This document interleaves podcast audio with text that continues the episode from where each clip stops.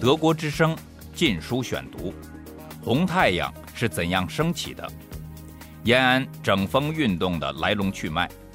作者高华，香港中文大学出版发行。第三十一节：两面策略。中共六届六中全会与毛泽东的论新阶段。中共六届六中全会是中国共产党历史上一次极为重要的会议。一九四五年六月十日，毛泽东在中共七大做关于选举中央委员问题的讲话时，把遵义会议与六届六中全会相提并论，称之为党的历史上两个重要关键的会议，并强调。六中全会是决定中国之命运的。六中全会的召开与王稼祥回国有密切的关系。一九三八年七月上旬，王稼祥乘苏联军用飞机经新疆迪化飞抵兰州，经陆路于八月下旬返回延安。王稼祥一回延安。立即向毛泽东转达季米特洛夫的口信。现在毛泽东认为到召开党的重要会议的时候了。然而，召开什么样的会议，却令毛泽东颇伤脑筋。本来，一九三七年十二月政治局会议和一九三八年三月政治局会议都已经通过决议。在近期召开党的第七次全国代表大会。现在，王稼祥已带回支持毛泽东为中共领袖的季米特洛夫口信。眼前正是国共合作比较顺利的时期，参加七大的代表前来延安并不特别困难。召开七大的时机已经成熟。但是毛泽东并不想在这个时候召开中共七大，因为此时召开七大还不足以一举消除王明及其势力。毛泽东十分清楚，莫斯科并没有把王明搞下台的意思，他只能在莫斯科划定的范围内活动。王稼祥带回的季米特洛夫口信。虽然提及中共领导机关要以毛为首解决问题，但同时又强调中共领导层应加强团结，不应花很久时间去争论过去十年内战中的问题。对于总结十年经验，要特别慎重。共产国际尤其告诫中共领导层。要谨防日寇挑拨中共主要负责人之间关系的阴谋。这就是说，利用共产国际的招牌，孤立打击王明的时机尚未到来。在王明影响仍然十分强大的一九三八年秋，如果贸然召开中共七大，很难保证毛泽东能获得全党的一致拥戴。从而一劳永逸地掌握中共最高权力。正是鉴于这种考虑，毛泽东决定不召开党的七大，而是召开党的六届六中全会。为了开好六届六中全会，毛泽东做了精心的准备。在八至九月间，毛抓紧起草在中央全会上的政治报告。这是毛参加中共十七年后，第一次在党中央全会上做政治报告。毛还向长江局发电，通知王明、周恩来、博古、项英等来延安，听取共产国际指示的传达。毛深知控制信息的重要，在王明等回返延安以前。向他们严密封锁基米特洛夫口信的内容。一九三八年九月十日，毛泽东笑容满面，站在延安各界欢迎王明、周恩来、博古、徐特立队伍的最前列。就在不久前，也还是毛泽东，却在少数人面前，用十分尖刻的语言，不指名的讽刺、挖苦王明是涂胭脂抹了粉。送上门，人家也不要的女人，在这里指王明等曲意讨好国民党，但是在欢迎王明等的队伍里，毛泽东却显得热情诚恳，俨然在迎接久别重逢的亲密战友。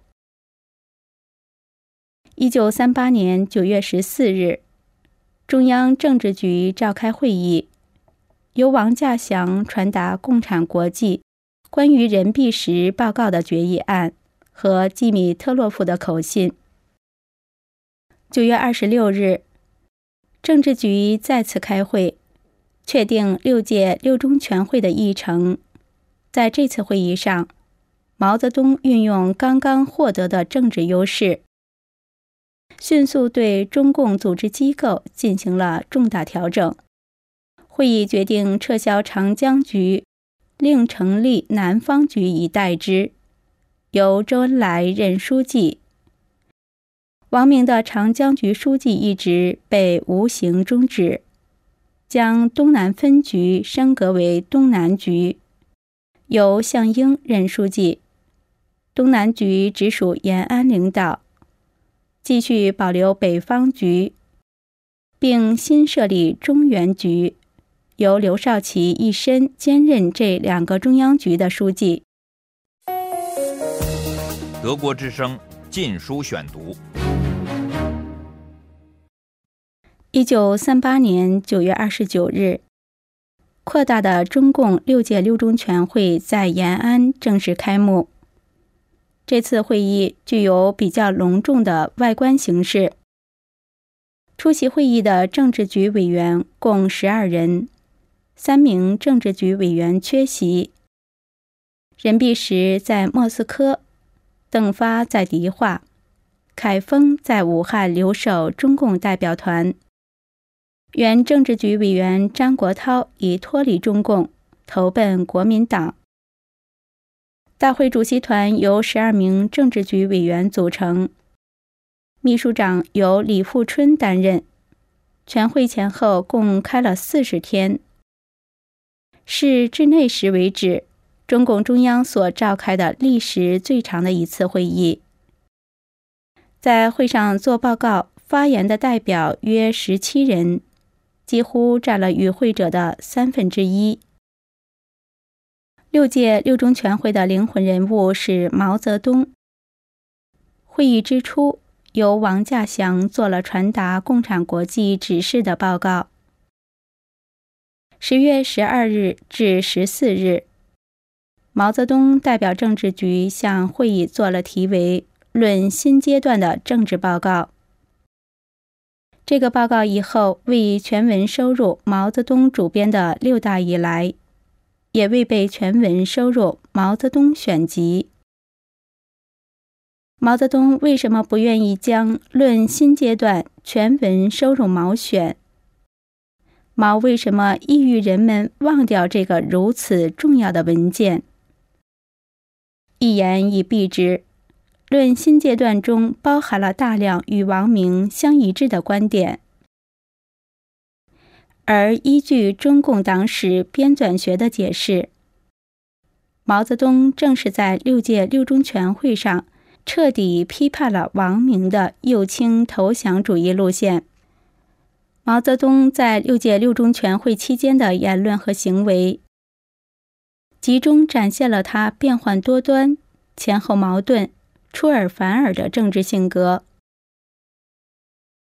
为了政治上的需要和巩固个人的权利，可以言不由衷、信誓旦旦接过其政敌的所有政治主张；他也可以一瞬间完全变脸。说出前后判若两人、完全相反的另一套语言。毛泽东在《论新阶段的政治报告》中，使用了与王明几乎类同的语言。毛指出，抗战的发动与坚持，离开国民党是不可想象的。他称赞国民党有孙中山先生、蒋介石先生前后两个伟大领袖，并高度评价抗战以来，在民族领袖与最高统帅蒋委员长的统一领导之下。中国已形成了一个空前的抗日大团结。毛强调，在抗战和抗日民族统一战线的组成中，国民党居于领导与基干的地位。他似乎忘记了他本人自洛川会议以来一贯宣传的片面抗战必然失败论，而谈起国民党的光明前途。毛批评。至今仍有不少的人对于国民党存在着一种不正确的观察，他们对于国民党的前途是怀疑的。毛郑重号召全党必须全体一致、诚心诚意拥护蒋委员长。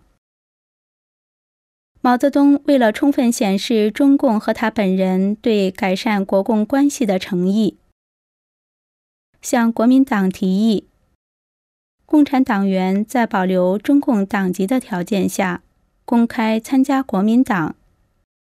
毛并表示，中共将主动向当局提交加入国民党的共产党员的名单。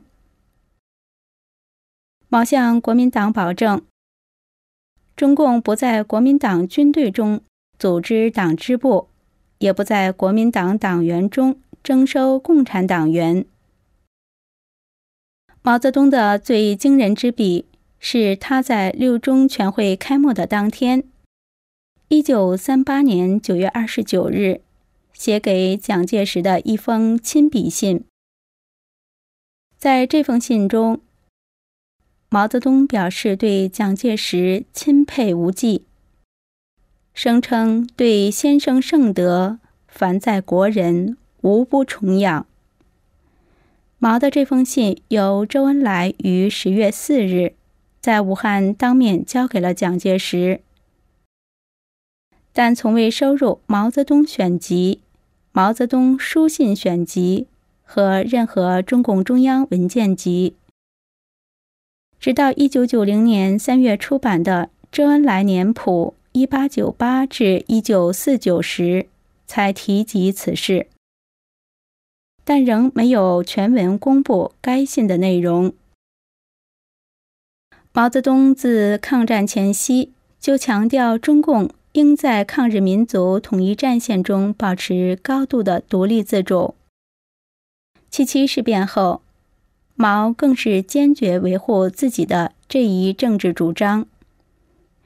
一九三七年十二月政治局会议后。毛在这个问题上的态度虽有稍许软化，但其初衷始终未变。为什么到了六届六中全会，毛竟会来个一百八十度的大转变？毛难道真正转变了思想？答案是否定的。毛泽东所有这类言论，都是违心之言。这是他在当时复杂微妙的形势下，为应付斯大林和中共党内的不同意见，为麻痹蒋介石而精心设计的谋略手段。德国之声《禁书选读》：红太阳是怎样升起的？延安整风运动的来龙去脉。作者高华，香港中文大学出版发行。